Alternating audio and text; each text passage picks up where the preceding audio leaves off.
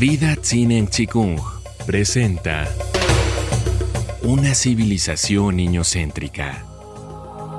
Cómo una crianza amorosa puede salvar a la humanidad. Serie basada en el libro del mismo nombre de la autora Laura Gutman. La infancia. Primera parte. El vínculo amoroso entre madres y criaturas.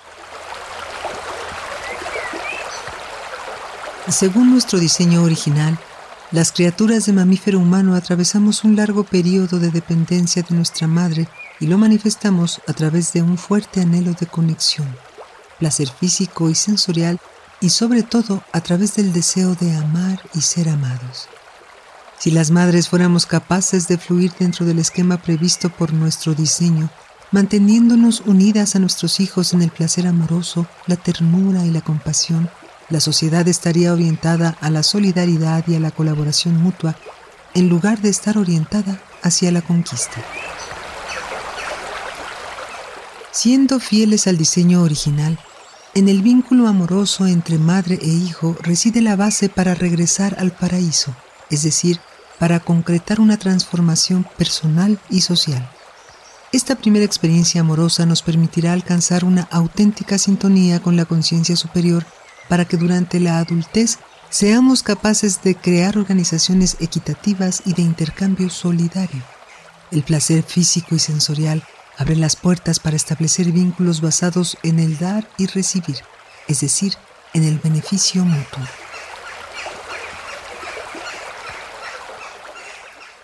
El maltrato como recurso para la dominación.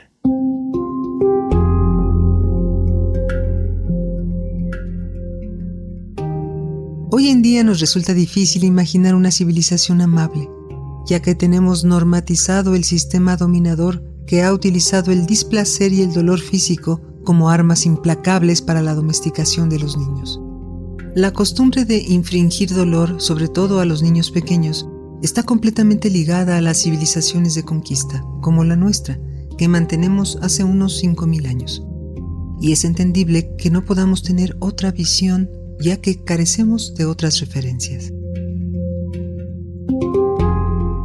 Criados en familias con jerarquías rígidas y castigos dolorosos, hemos aprendido precozmente a reprimir la ira hacia nuestros padres, desviando esas rabias contenidas contra quienes percibimos como débiles. Y de esta forma hemos perpetuado la misma lógica en una cadena transgeneracional de sufrimiento. No sabemos en qué momento histórico los seres humanos nos hemos apartado de nuestro instinto por el placer y el confort y hemos instaurado las conquistas, generando guerras, maltrato, horrores e injusticia.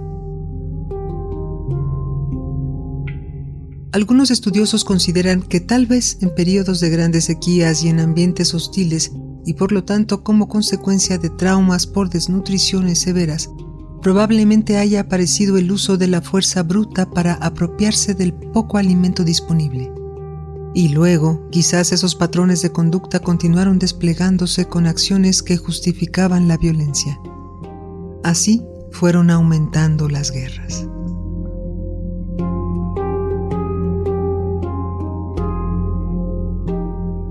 Se valoriza el dolor, los castigos físicos, la obediencia debida la autoridad a fuerza de represión y penitencias, el miedo hacia quien detenta jerarquías o poder. Y desafortunadamente, casi todas las culturas que conocemos en la actualidad subestiman las emociones, la ternura, la fragilidad y la vulnerabilidad de los niños.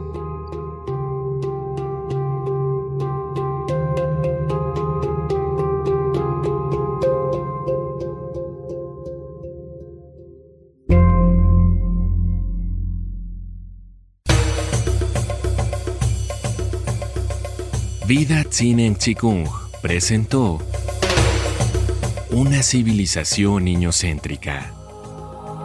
Cómo una crianza amorosa puede salvar a la humanidad. Serie basada en el libro del mismo nombre de la autora Laura Gutman.